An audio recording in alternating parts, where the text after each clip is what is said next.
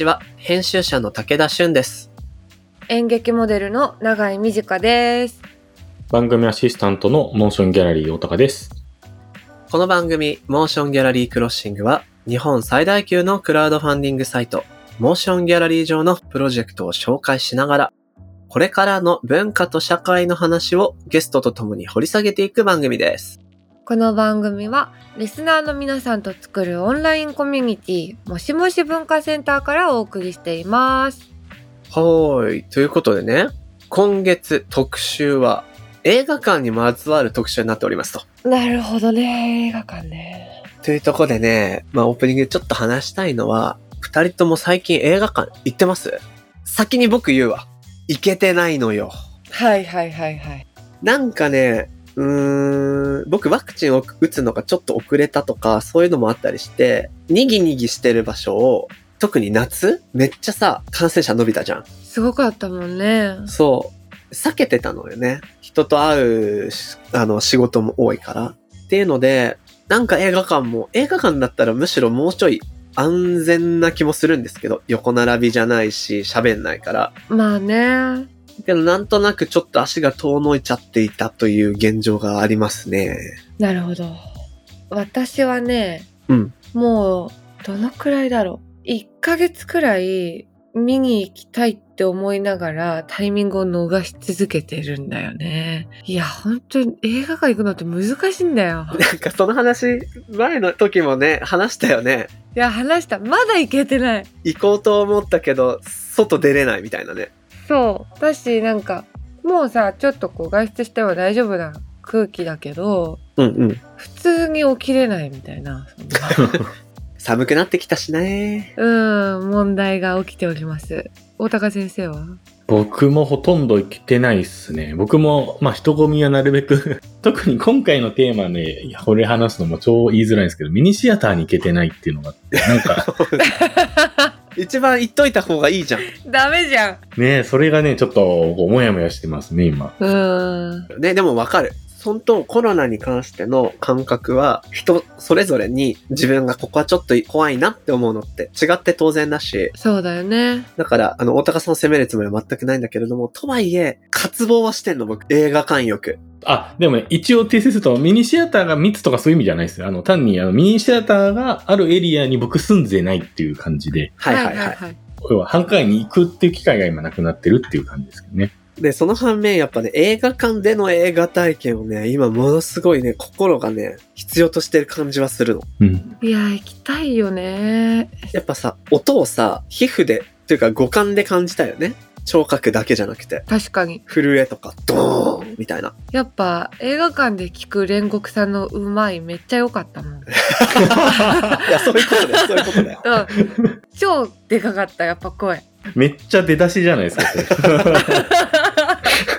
いや、そういうね、ならではの体験のことを思い出して、感染に注意しながらも、ちょっと映画館通いは再開したいなと、ちょっと思っていたところでございました。今日はね、だから映画館についてのいろんな話題拾っていきたいなというふうに思ってます。はい。この番組のハッシュタグは、シャープ MGC ROS SING ハッシュタグ MG クロッシングです。Apple Podcast の番組ページにもコメントを書き込めます。皆さんのご意見、ご感想お待ちしています。そして、Spotify の番組プレイリストのフォローと、もしもし文化センターへのご参加も待っております。あなたももしもしーずになってねなってね、日夜文化談義しましょう。ではでは、始めていきましょう。武田俊と、長井美智香がお送りするモーションギャラリークロッシング今回はゲストに島根シネマ小野沢の和田博明さんと下北駅前シネマ K2 の北原剛さんをお招きします。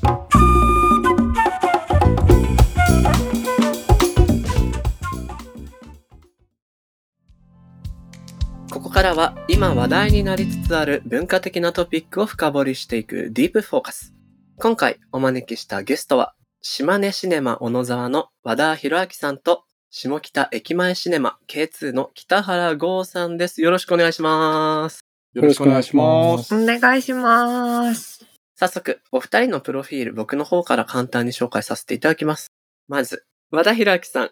日本初のユニバーサルシアター、シネマチュプキ田畑支配人を経て、現在は島根県増田市にて映画館再建を試みる、島根シネマ小野沢の代表社員であり、視覚障害者の映画鑑賞をサポートするバリアフリー音声ガイドの制作者でもいらっしゃいます。もう一方、北原剛さん。下北沢の新しいミニシアター、K2 の運営を手掛ける株式会社サンボーン代表でいらっしゃいます。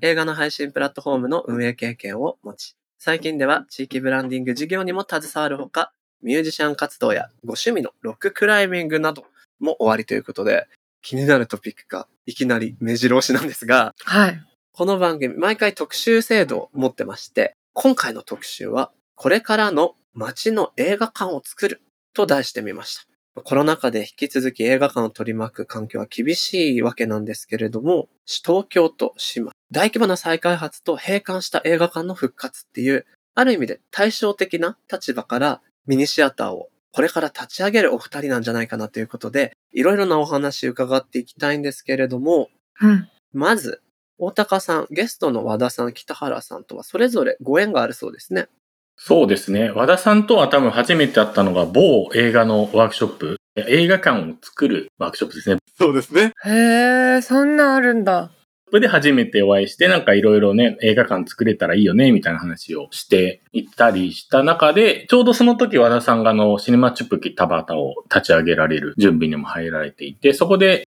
あの、モーション以外でね、クラウドファンディングを、あれがもう2016年か。2016年になりますね。で、クラウドファンディングご一緒したりして、で、そこからね、シネマチュプキ田畑もいろんな広がりが出て、いや、ご活躍されてるな、みたいな形で見ていてっていうご縁をずっといただいてる感じです。ちょくちょくいろんなところでね、うん。あったりもしましたね。あったら そうですね。そうですね。ちょっとこのタイミングで聞いてみてもいいですか？はいはい。日本初のユニバーサルシアターっていうご紹介させていただきましたけど、サクッとどんなものなのか伺ってみてもいいですか？もちろんです。目が不自由な方、耳が聞こえない方、えー車椅子の方、えーどなたでも気軽に映画館に足を運んでいただけるように取り組みを行っている映画館となっておりまして、駅からは全部スロープで来れるような車椅子のユーザーの方も来やすいような風になっているんですけれども、なんとですね、座席にイヤホンジャックがさせるところがありまして。飛行機のえーイヤホンを挿して聞くみたいな、ああいったものをイメージしていただくと分かりやすいんですけれども、えそこからですね、音声ガイドナレーションっていうものが流れてきます。そちらはですね、顔の症状だったりとか場面転換とか映画ってたくさんあると思うんですけども、はい。例えば、鎮痛な面持ちで男が下を向いているって言われたら何かこう、あ、何かあったのかなというふうに想像ができると思うんですけども、そういったナレーションをセリフとセリフの合間に入れる音声ガイドっていうものを全ての作品につけているという映画館なんですけれども、プラスして聴覚障害者の方は日本語で喋っている声っていうのは全くわからないわけですよね。うん。なので、画面の下にきちんと字幕が全部ついて流れてくるっていうような映画館になっておりまして、え本当にないものは自分たちで作るというスタンスでですね、音声ガイドも、えー日本語字幕も、えーそして日本語字幕をついた、えーブルーレイの焼き付けまで、えー行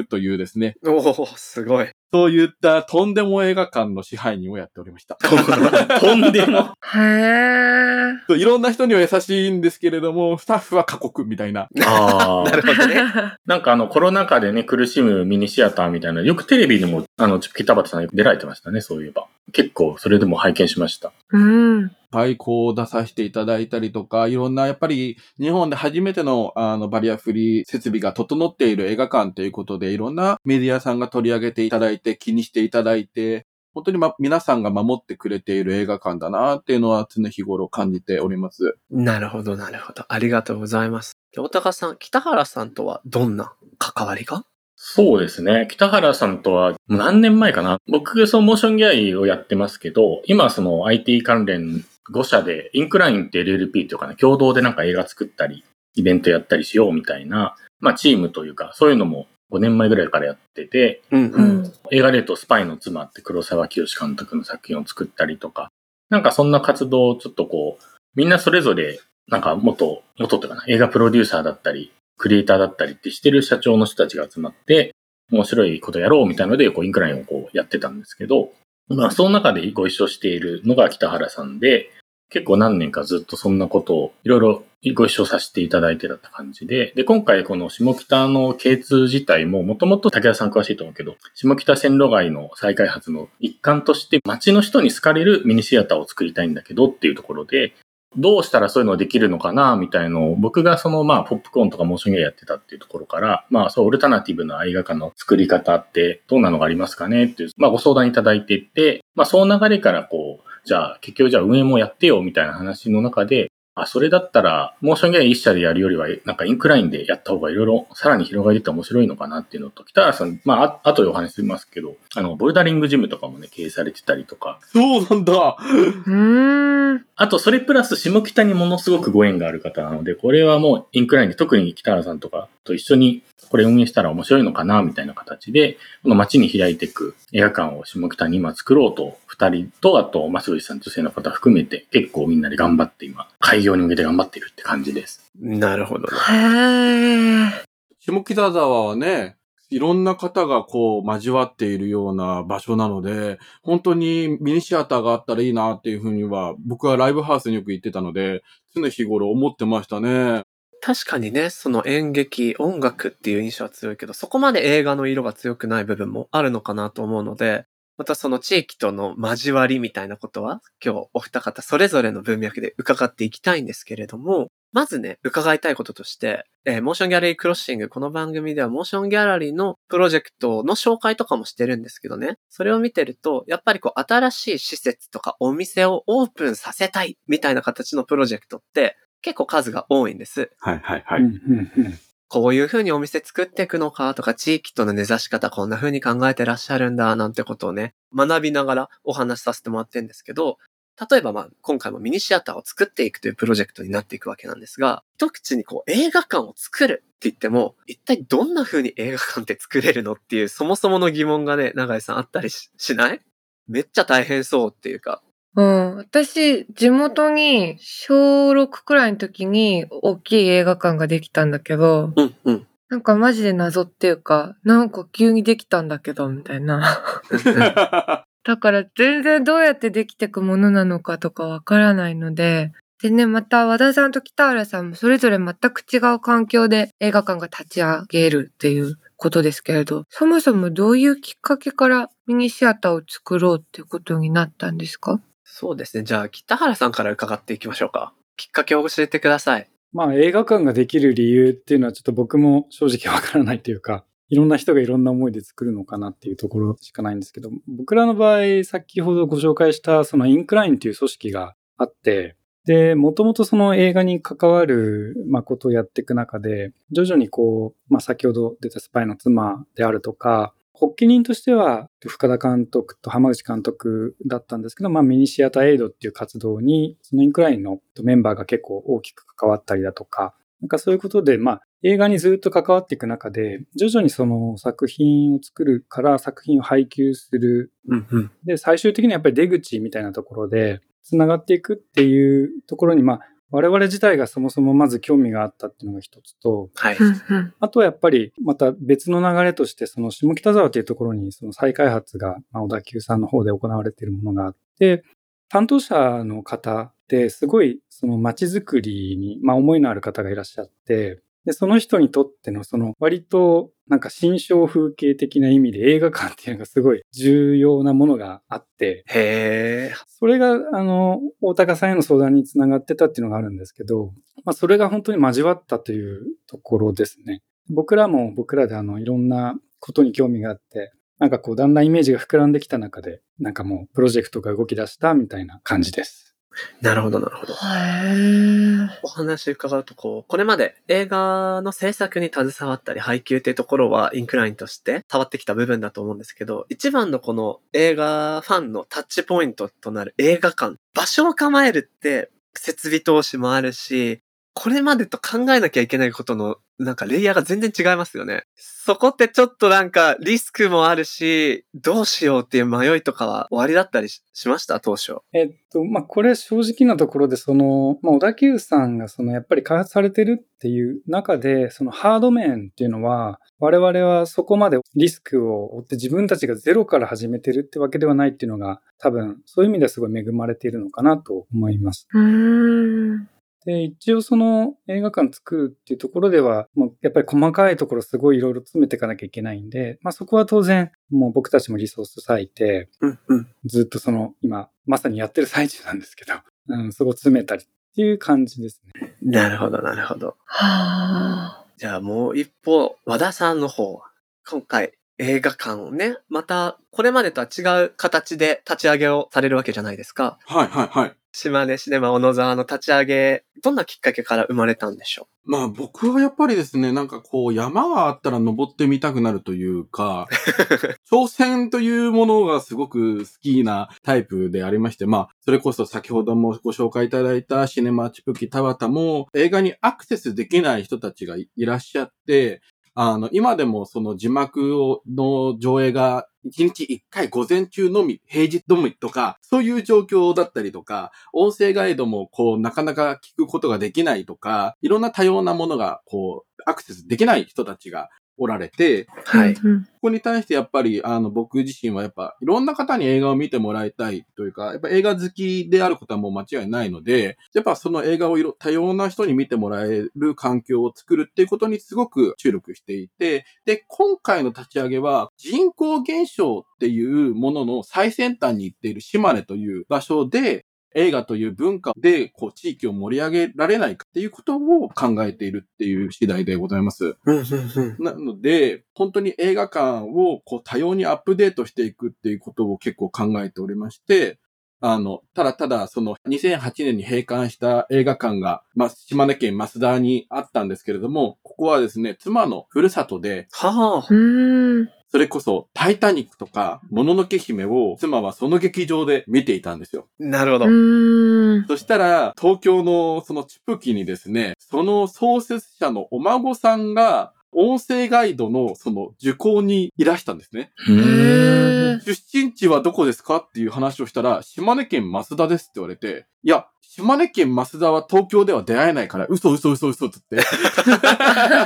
そんなわけない、そんなわけないみたいなことを思って、え、そうなんですかって言ったら、いや、実はあの、ノーザービルっていうところの映画館がおじいちゃんやってたところなんだよねって言われて、もう慌てて妻に電話して、ええいや、こんな人が来てるんだけど、どうなのって言ったら、いや私がちょうどそこでタイタニックとかもののけ姫見てたんだよって言われて、はうあ。ーん。あじゃあ、そうなんだと思いながらも、あの、そこがまだ綺麗に残ってるから、ぜひ、あの、再利用してなんとかしたいんだけども、自分のプライベートもあるし、あの、仕事の関係上、ちょっと東京から離れることはできないっていうふうに言われていて、で、たまたま妻の規定が、あの、年末年始に、え2018年の頃にあって、で、その時に、あの、お伺いしたら、スクリーンも綺麗だし、スピーカーも残ってるし、かつ、もう座席も綺麗な状態に残っているのが、そのまま十何年間眠っているっていう状態だったんですよね。はあ。すごー。すごいですよね。うん。そうなんだ。これはもったいないと思っていて、で、妻はですね、やっぱり島根県っていうものに対してすごく、えー愛着という愛を持っておりまして、あの、島根っていうふるさとがなくなってしまうかもしれないっていう風な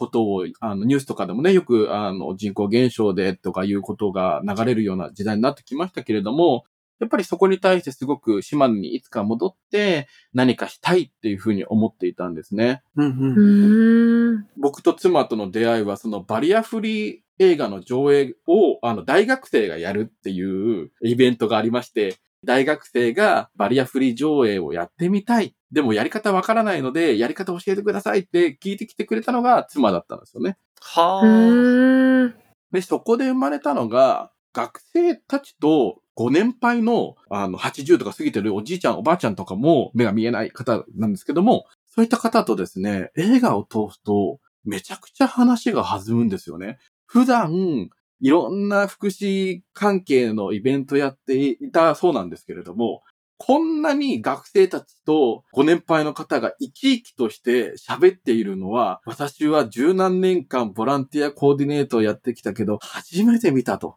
おおすごいいい話だな。はあ。だから、こあ、映画にはそういう力も眠っているんだっていうことで、島根かける映画で何かできないかなっていうことを考えているときに、先ほどの大高さんがおっしゃった某イベントに妻も参加しておりまして、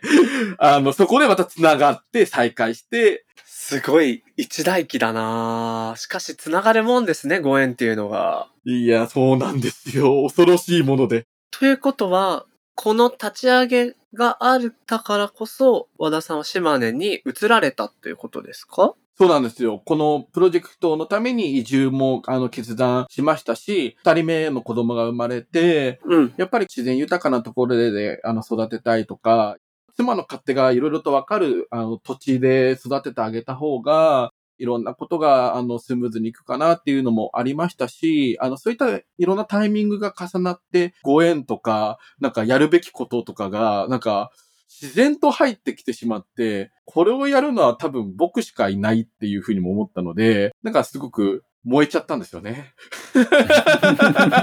そう。いや、燃えたぎってる感じ伝わってきますよ。すごい。そうか。それは結構思い切られたなっていうふうに思うんですけど、今お話聞いてるとね、やっぱこう、街との関わりみたいなことが、お二人のプロジェクトには、こう、共通した課題であり、チャレンジして面白い部分だなっていうふうに思うんですけども、なんでちょっと街の話していきたいんですが、K2 が立ち上がる、下北沢線路街プロジェクトっていうのは、実は僕ちょっと仕事でも携わったことがありまして、ボーナストラックっていうエリアありますよね。うんうん。リスナーの方に簡単に説明すると、この小田急線の線路を地下に埋めるという構想がずーっと何十年もあって、僕が大学の頃も下北沢再開発、それに伴う反対運動なんていうのを結構間近で見てきたんですけれど。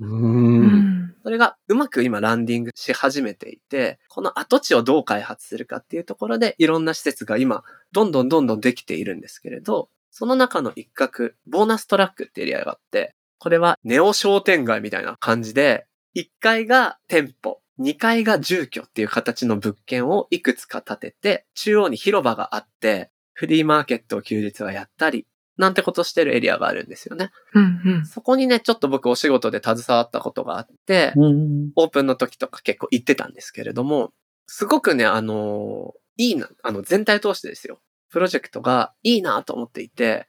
というのもこう、さっきの小田急の担当者さんのお話出てましたけど、下北沢らしさっていうのを損ねないように、しっかりブランディングとかルーツとか歴史文化をしっかり新しい場所にインストールするんだよっていうのがね、すごく見えてくるし、一方で僕が住んでる沿線は全然なんかダメなんですけど、チェーン店ばかり駅前入れて、なんだこれはと思ってるから、小田急さんすごいなーと思って見たりもしてるんですよね。まあっていうとか転じて、結構こう、地域や地元商店の方との連携とかって重要だったりするんだろうなーと思うんですけど、まず下北話から北原さん、そのあたりってどんな実感ありますか？そうですね。まあ、僕ら、まあ、これからっていうのが実際だとは思うんですけど、まあ、すでにもう商店街の方々とのあの会話っていうのも少しずつ始まっていて、そもそもの話で言うと、あの、まあ、僕自身っていうのが、まあ、あの、10代、20代、インディーズのバンドをやっていて、ミュージシャンとしてですね、その下北にずっといたんですよ。ギター抱えて。はいはい。へえ。なんですけど、まあ、それだけ通ってても正直、あの、演劇の人たちと出会う機会って、まあ、正直なかったり、おーうんうんうん。結構だからその下北沢って、すごいいろんなカルチャーがあるんですけど、いい意味で言うとすごい干渉しないで共存してるというか、多様性があるとも言えるし、なんか意外とやっぱり混ざり合ってもなくて、確かに。わかります。なんかこう、トライブが住み分けされてて、演劇系の人が打ち上げで行く居酒屋と、ライブ、ミュージシャンが行く居酒屋違ったりしますよね。ね。あそこだけさ、交わらない。イサゴだけ全員いるんだよな。あ、イサゴね。あれは最終終着点みたいなお店だもんね。なんか、ある意味、あれですね、音楽の北原さんと演劇の永井さんっていうね、今そのトライブが住み分かれてた下北沢でっていう話ですね、今これ。そうなんですよね。うんうん。まあだからそういうのがあって、そうだからあの、むしろその K2 をやるっていう時に、まあ、あの、ミニシアターは、あの、トリウッドさんっていうのがすでに今、下北に1軒あるんですけれど、なんか元をたどると4軒ぐらい昔あったり、みたいなお話を地元の方から伺ったりもして。そうなんだ。そうなんですよね。僕、あの、音楽やってた時、下北沢に映画館あるって知らなくて。うんううん。ん。で、そこら辺やっぱりこう、もっと混ざった方が面白いなっていうのが、結構最初から、まあ僕らの中にもうそもそもあって、今まさにその、まあ商店街の方ともお話ししたり、この間はあの、本田劇場さんはい。ああ。えー本田さんともちょっとお話しさせていただいたりだとか。あとはまあ僕がもともと、まあライブハウス界隈ではいろいろと、まあお知り合いの方々もいらっしゃるんで、ちょっと挨拶させてもらって、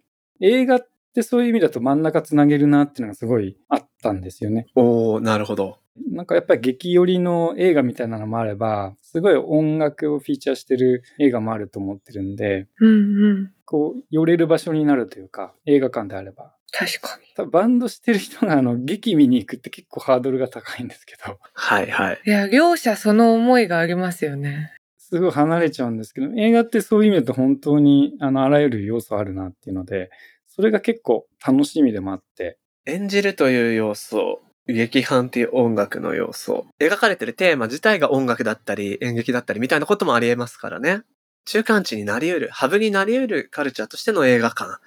なんかそこが本当にうまく回り始めたらなんかどういうことが起こるのかなみたいな、そういうチャレンジでやりたいなっていうので、今まさにあの一個ちょっと面白い話というか、映画のなんかマナーをこう最初にあの上映する前にちょっとこう、こういう風に見てくださいねみたいなマナーのちょっとした差し込みってあると思うんですけど、ありますね。うんうん。なんかそれをその街の商店街の人たちに一週間ずつちょっとこう変わって、例えばあの魚屋さんが、まあ、魚を持ちながらちょっとあの皆さんちゃんとマナー守りましょうねっていうとか、椅子を蹴らないみたいなやつですよね。うんうん。小学校の先生が言ったりとか、なんかそんな感じで街の人が登場人物で入ってくるとか、なんかミュージシャンがこう、ジャカジャカ鳴らしながら、それをちょっとした曲にしちゃうとか、なんかほんといろいろ遊べるなっていうのがどんどんアイデア出てきて、うわー、真似しよ いや、ぜひ真似してください。なんか本当に登場人物にしていけると思ったんですよね。うん、ううん、うん。ん。これでも舞台立てとか、ライブハウスも演劇の舞台立てって相当またハードル高いし、うん。大変じゃないですか。確かに確かに。でもまあ撮影して素材として撮っとけば、あそこのお店のあの人が今週出てるみたいですよ、みたいな。うん、う。うんんうんなん。かそういう会話が生まれるかな、みたいな。なるほどな今のアイデアって本当一例だと思うんですけど、もちろん観客として見に行ってる人が、あ、地元の人なんだなって思って見る楽しみもありますし、その入れ替わり出ていただく方にとっても、すごく自分ごとになりますよね。新しくできるこの映画館っていう場所が、そうですね。それはいい試みだな。参加型っていう感じがしますよね。居酒屋さんとかだったらね、その居酒屋さんにじゃあ映画見終わったと行こうとかなりますよね。確かに確かに。うん。いいですよね。本当あの肉屋のコロッケがうまいとか、なんかそういうのでもいいんで。やっぱそこはでもそういったアイデアも、あの、もともと北原さんは下北沢での活動で街に馴染みがあったっていう部分も影響してそうですよね。そうですね。あと自分そもそも今住んでるっていうのもあって、お近くお住まいなんですね。うん。あの、住人でもあるっていうところで、うん、うん。そっか。和田さんじゃないですけど、ちょうど子供今二人ちっちゃいのがいて、で、まあ、やっぱり子供生まれると学校とか教育のこと考えると思うんですけど、逆に、あの、僕の場合はちょっと下北でちょっとそれなりにコミットして、文化的なところでいろんな刺激子供に入れたいなみたいなのもあって、おー、素晴らしい。なるほどなそうなると映画館あったらすごい楽しいだろうなみたいうん、うん。確かに。子供たちがね、課外授業なんかでね、こう映画館に行って映画を見るなんてこともね、いいなあり得るかもしれないですね。な。学校の帰りに寄って、すごいちょっととんがった映画見て帰ってく。る。ちょっと大人になって帰ってくるみたいな。うん、うん、うん、うん。素敵。なんかそういうイメージをして、今なるほどな。なんかできたらなみたいな。ありがとうございます。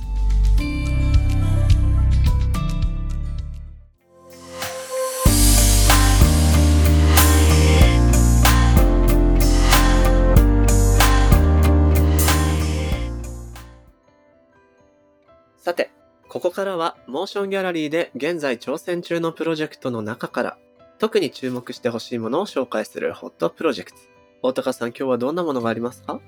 はい。お二人は避難地方と聞くと、どの地域かパッとわかりますか？永井さんどいやー、わかんない。なんか、梅干しって違う？ういやいや、間違いじゃないと思う。ダイレクトだね、でも。梅梅干しのイメージしかないかも。僕は一応わかります。和歌山の南の方でしょ？正解。紀伊半島の南ので紀なんだよね。うん、うん、うん、うん。なるほど。その通り。だから、梅干し合ってるっちゃ合ってるよね。合ってますね、合ってますね。あ、よかったよかった。その避難っていうと、地図で言うと、まさに武田さんが今言ったように、紀伊半島の南の部分で、あの、アドベンチャーワールドとか、あと、南紀白浜空港とかがある地域を指すということなんですけど。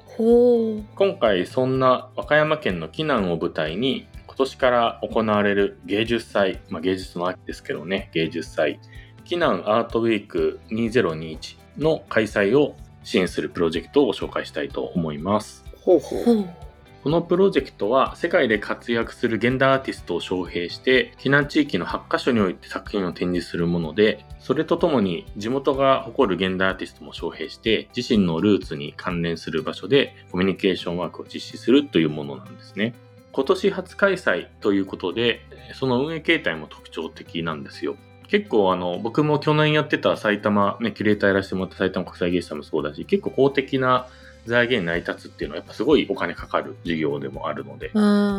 公的な財財源で成り立ってる場合が通常多いんですけど、芸術祭って。でも、今回その民間主導で推進して、しかもこう持続可能なアートプロジェクトのあり方っていうことにも、まあ一発ドーンだけじゃなくてずっとついていくっていうことにも挑戦してるっていうことで、この新たなエコシステムの構築っていうのも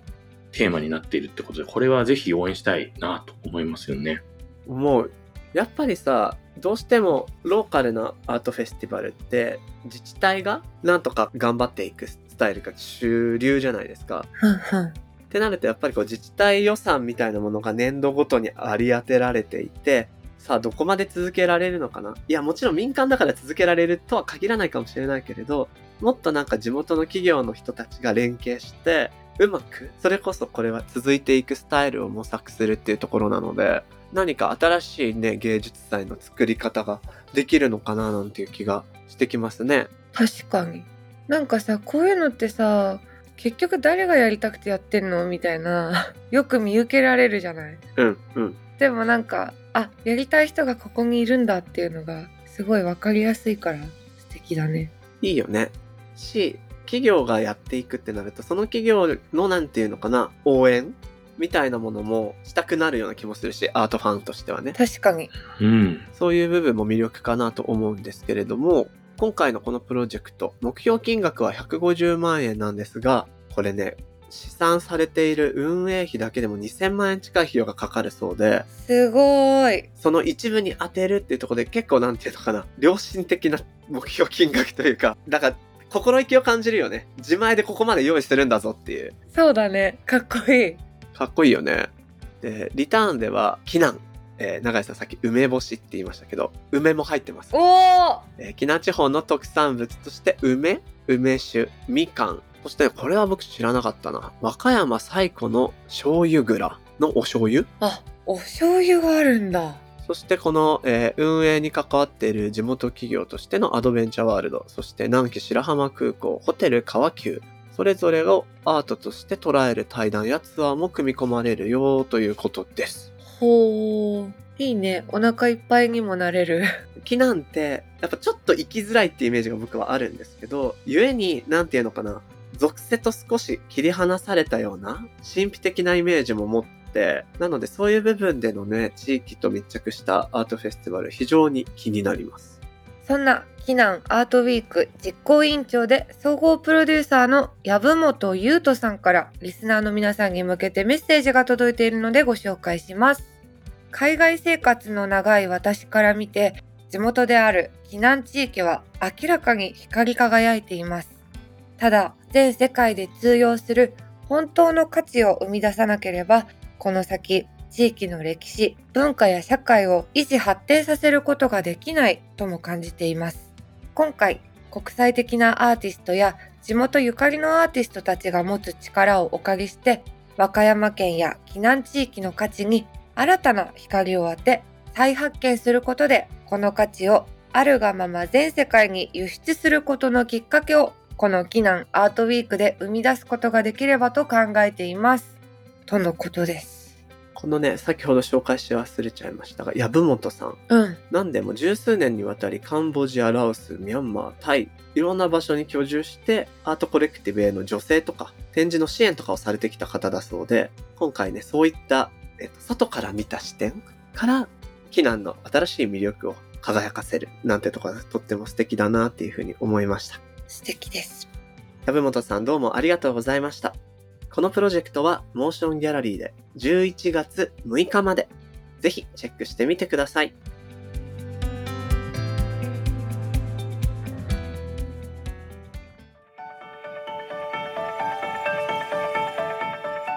モーションギャラリークロッシングエンディングのお時間になりました。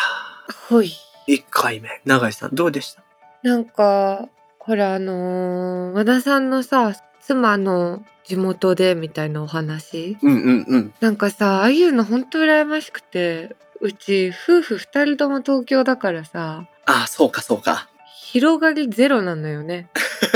どこで誰と話しても。だからね、いいなって思った。なんかすごいドラマチックな話だったよね。ねえ。それで、だって和田さん移住したわけじゃない？うん。めちゃくちゃ思い切ったチャレンジだなと思って。ねえ、かっこいいよね。かっこよかったなあとは、大高さん僕インクラインのお話で、あの、北原さんからこれまで映画の作る部分には関わってきたけれど、うーん。上映するっていうとこのチャレンジ。これもまた重要だなっていうふうに思いましたよ。いやー、そうですね。結構、ちょこちょこ映画館やりたいなって10年ぐらい動いてて、まあ、それであってあの、ワークショップ、あの、で和田さんと出会ったりしたワークショップとかも行ってたりしたんですけど、で、なんか今日話して、そういうあのワークショップで、こう、知り合ったこの二人とこの今自分も映画館やることになって、そうだったなとかな、すごいいろんな縁を感じたりして話してました。やっぱりさ、ことをなす人にはバックストーリーがあるんだけどさ、なんかその水脈みたいなものがさ、なんか大きなところでは繋がってる感じがしましたね。うーん、確かに。ね。うん。なんかこの番組もそうなったらいいよね。モーションギャラリーで知り合って、みたいな。確かにね。確かに、今一緒に授業やり始めたんですよなんてことあったら嬉しいね。ね。なんかそんな縁も続けていけば繋がっていくんだろうなと思うので、番組いい形で続けていきましょうね。行きましょう。ねはい。ではでは、ここでこれまでのゲストの皆さんからいただいた応援コメント紹介したいと思います。大高さんお願いします。はい。特集、激動の時代でのメンタルヘルスの保ち方のエピソード34から37でゲストにお迎えしたレ・ロマネスク・トビーさんからの応援コメントをいただいてます。うん。みんなと一緒にあったかい湯船に浸かって話したようなリラックスしながらも深いところまで分かり合えた不思議な体験でした。初めてなのに懐かしいあのお風呂にもう一度入りたいです。とのことです。トビーさん、詩人だね。初めてなのに懐かしいだってよ。ねえ。え、会いたいな。私さ、この収録以降さ、なんかめっちゃ会ってんのよ、トビーさんと。だってむしろさ、事務所一緒だけどこれまで会ったことなかったっていうのが収録現場だったじゃん？そう。うん。だったんだけど、それこそこれをきっかけにトビーさんから結構これ一緒にみたいなおお。呼んでもらうことが増えて今年3回くらい仕事したんじゃないかな。さっき言ったモーションギャラリークロッシングに何か生まれましたってもう生まれてんじゃん。もう生まれてんじゃん。うん、生まれてる。だったわ。あら、素敵。そうなんです。また来てほしいですね、もうここに。あの、お風呂って何って気になった人は、ぜひ、このエピソード34から37、激動の時代でのメンタルヘルスの保ち方聞いてください。めちゃくちゃいい話として、お風呂の例え話が出てます。トビーさん、応援コメントありがとうございました。この番組のハッシュタグは、シャープ MGC ROS SING ハッシュタグ MG クロッシングです。そして、アップルのポッドキャストのコメントでもご意見ご感想お待ちしています。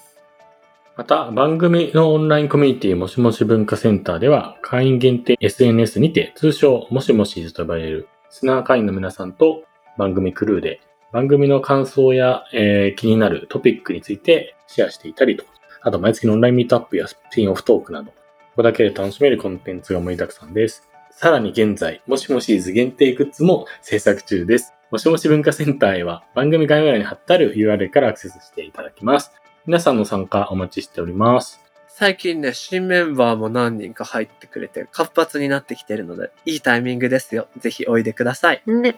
さて、次回も引き続きゲストには、島根シネマ小野沢の和田博明さんと、下北駅前シネマ K2 の北原剛さんをお迎えして、特集、これからの街の映画館を作るをお送りしていきます。ぜひお楽しみに。